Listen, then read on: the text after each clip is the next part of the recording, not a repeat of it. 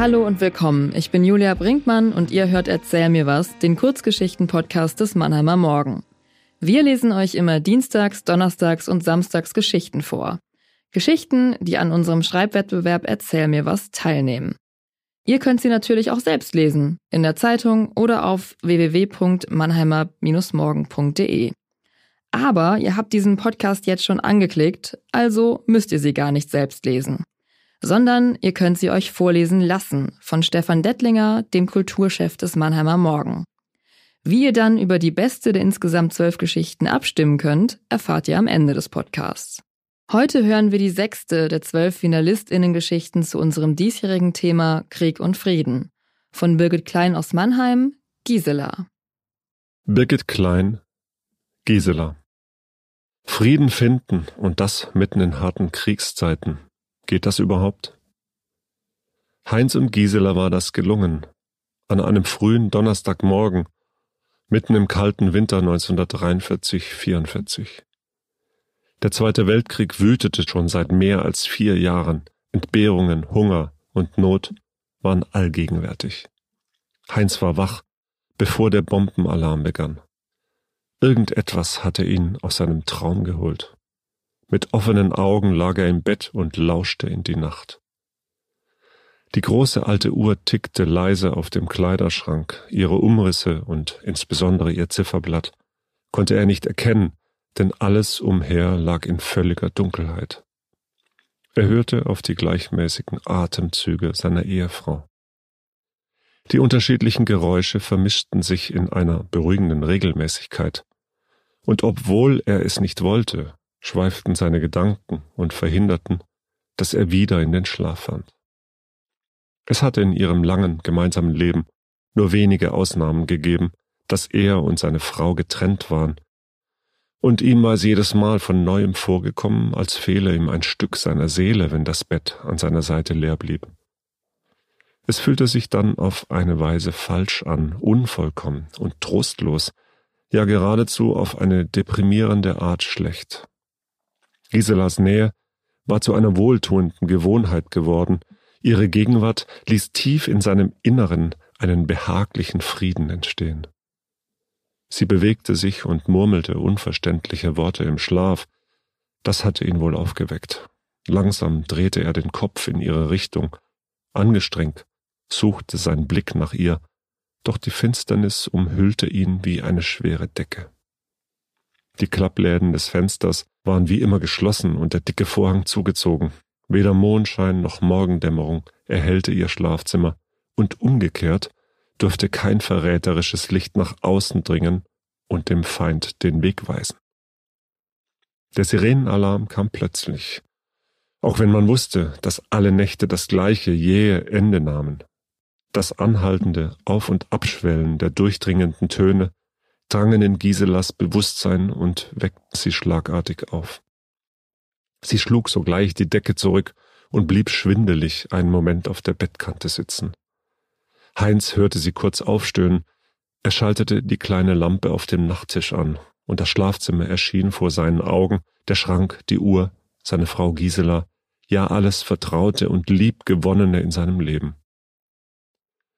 Trotz seines fortgeschrittenen Alters sprang er behende aus dem Bett, stand bald auf dem Bettvorleger und schlüpfte in seine Hose. Mit den wollenen Strümpfen an den Füßen und der warmen langen Unterwäsche war er schlafen gegangen, damit in der Nacht alles schneller vonstatten ging. Auch bei Gisela saß jeder Handgriff. Rasches Ankleiden gehörte zum Kriegsalltag, wie all die anderen Dinge, die man lernte. Beeile dich, drängte Heinz sie. Ich glaube, ich höre sie schon anfliegen. Gisela zog mit fahrigen Händen ihre warme Strickjacke über und hetzte zur Wohnungstür. Heinz half ihr rasch in den Wintermantel, er nahm den kleinen braunen Lederkoffer, der gepackt bei der Wohnungstür stand, vergaß nicht, seinen Hut aufzusetzen und stürzte ins Treppenhaus. Die Nachbarn von oben polterten an ihnen vorüber, die Treppe hinab. Heinz, ich glaube, es ist zu spät, wir müssen diesmal im Keller bleiben, rief Franz, der Nachbar. Ich will in den Bunker, entgegnete Gisela trotzig.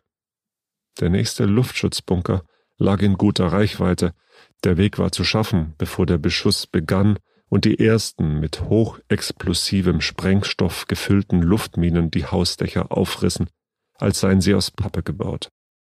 Der Haken bei der Sache war die schlechte Gesundheit von Gisela, die nur sehr langsam und beschwerlich vorankam. Die Füße und Beine wollten nicht mehr so wie früher. Im Alter war die Leichtigkeit abhanden gekommen. Sie öffnete Heinz beflissentlich die Haustür und alles, was folgte, war reine Routine. Heinz stellte den Koffer in seinen Leiterwagen, umklammerte den Griff des Wagens, zog ihn mit Kraft nach draußen, wartete voller Ungeduld, bis Gisela sich hineingesetzt hatte, warf währenddessen, wie jedes Mal, einen abschätzenden Blick zum Himmel und rannte schließlich hinaus in die kalte, dunkle Nacht, in eine Welt voller Trümmer. Niemals wusste Heinz, ob er sein Zuhause bei der Rückkehr wiederfand oder ob es ein Abschied für immer war. Er reihte sich unter die Menschenmenge, alle hetzten in die gleiche Richtung. Der Wagen zog sich heute ausgezeichnet. Heinz flog geradezu mit seiner Last über das Straßenpflaster, angetrieben von den Sirenen des Fliegeralarms und den panischen Schreien der Menschen um ihn herum. Das ferne Motorengeräusch der ersten feindlichen Flugzeuge, beladen mit tödlicher Fracht, trieb ihn noch schneller an. Das bange Gefühl in seinem Herzen ließ ihn rennen, so schnell er konnte. Nur noch wenige Meter, und als er am Hochbunker ankam, schlugen bereits die ersten Bomben ein. Helfende Hände streckten sich Heinz entgegen, zogen ihn in das Innere des Schutzbaus. Heinz war unendlich dankbar, dass sie es wieder hierher geschafft hatten. Aber Gisela war nicht da. Als ihm klar wurde, dass Gisela nicht an seiner Seite war, dass er nur mit dem Koffer das rettende Ziel erreicht hatte, ergriff ihn eine riesige Verzweiflung, Unglauben, Angst und die Vorstellung, dass sie aus dem Wagen herausgefallen war und mitten auf der Straße saß, in einer brennenden Hölle der Vernichtung, entsetzte ihn wahnsinnig. Meine Frau, meine Frau, stammelte Heinz wie von Sinnen und drängte zurück zum Ausgang. Was machst du da? fragten ihn die anderen und versuchten ihn aufzuhalten. Ich habe meine Frau unterwegs verloren. Gehe nicht, sie wird sich in Sicherheit gebracht haben, rieten sie ihm. Doch die Sorge um Gisela umklammerte sein Herz und sein Verstand setzte aus. Er schüttelte fremde Arme ab, ließ sich von niemandem zurückhalten. Er machte etwas, das kein Mensch je vor ihm gemacht hatte. Er verließ den Bunker, um den Weg zurück nach Hause zu laufen, um Gisela, sein Ein und alles zu finden und aus dem beginnenden Inferno zu retten. Heinz stürmte los, verlor seinen Hut, rannte um sein Leben, immer in Gedanken bei Gisela. Das ohrenbetäubende Pfeifen der fallenden Bomben und das Motorengrollen der Feindflugzeuge, die über die Stadt hinwegflogen, nahmen Heinz kaum wahr. Sprengbomben detonierten bei ihrem Aufschlag mit ungeheurer Zerstörungskraft, ließen die Ziegel von den Hausdächern regnen, Fensterscheiben barsten, alles prasselte auf Heinz nieder. Lawinen von Steinbrocken fielen ihm vor die Füße, und das Vorwärtskommen mit dem Leiterwagen war durch die auf dem Weg liegenden Hindernisse fast unmöglich geworden. Die Straße stellenweise unpassierbar. Er sah nur fremde, umherirrende Menschen, deren Entsetzensschreie ihn begleiteten. Brandbomben fielen nun wie Sterne vom Himmel, entzündeten mit ihrer starken Stichflamme die freiliegenden, leicht brennbaren Dachgebälke, entfachten in kurzer Zeit große Brände. Die ersten Feuer erleuchteten gespenstisch die Nacht. Heinz blieb unverletzt. Er jagte fluchtartig durch den Bombenhagel, immer Ausschau halten nach seiner Frau. Gisela! schrie er immer wieder mit heiserer Stimme gegen den Lehrmann. Gisela! Die Angst im Nacken und die Sorge um Gisela beflügelten ihn. Er rannte wie ein Jungspund. Er hörte die Flakgeschütze am Stadtrand Granaten abfeuern, roch den Staub und Rauch, spürte die glühende Hitze. Feuerfunken segelten durch die Luft, die Stadt ging in Flammen auf. Er war schon fast wieder zu Hause, aber nirgends hatte er eine Spur von Gisela entdecken können. Eine Ahnung des Verlusts überkam ihn plötzlich und lähmte ihn. Mitten auf der Straße blieb er stehen. Wo sollte er noch suchen? Eine verheerende Druckwelle schleuderte ihn an eine Hauswand und riss ihn zu Boden. Es war Franz, sein Nachbar, der ihn in den Hauseingang zog. Er hatte sich eine nasse Wolldecke übergeworfen und auf ihn gewartet. Er schleppte ihn in den Keller, wo auf wenigen Quadratmetern die anderen Hausbewohner beengt beisammen saßen, stumm vor Schreck, wieder eine endlose Nacht ausharrend bis zum Morgen. Hohle Augen waren auf ihn gerichtet, als er den kleinen, stickigen Raum betrat. Das Kerzenlicht flackerte, die Kellerfenster waren bis auf kleine Lüftungsöffnungen zugemauert.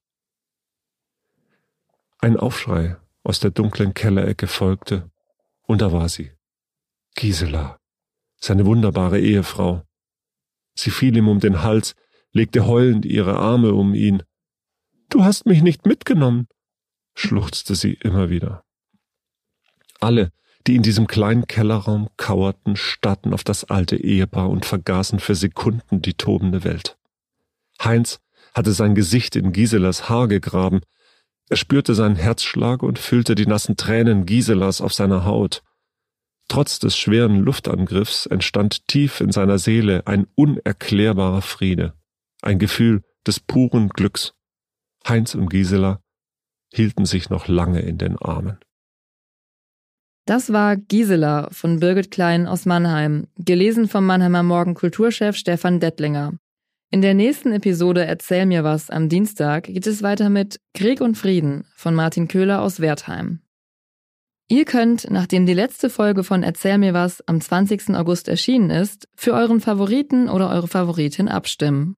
Das geht ganz einfach auf www.mannheimer-morgen.de. Mein Name ist Julia Brinkmann, ich bin Podcast-Redakteurin bei Mannheimer Morgen.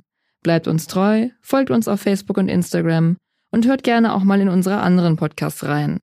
Welche das sind, erfahrt ihr auf www.mannheimer-morgen.de-podcasts. Macht es gut! Ein Podcast des Mannheimer Morgen.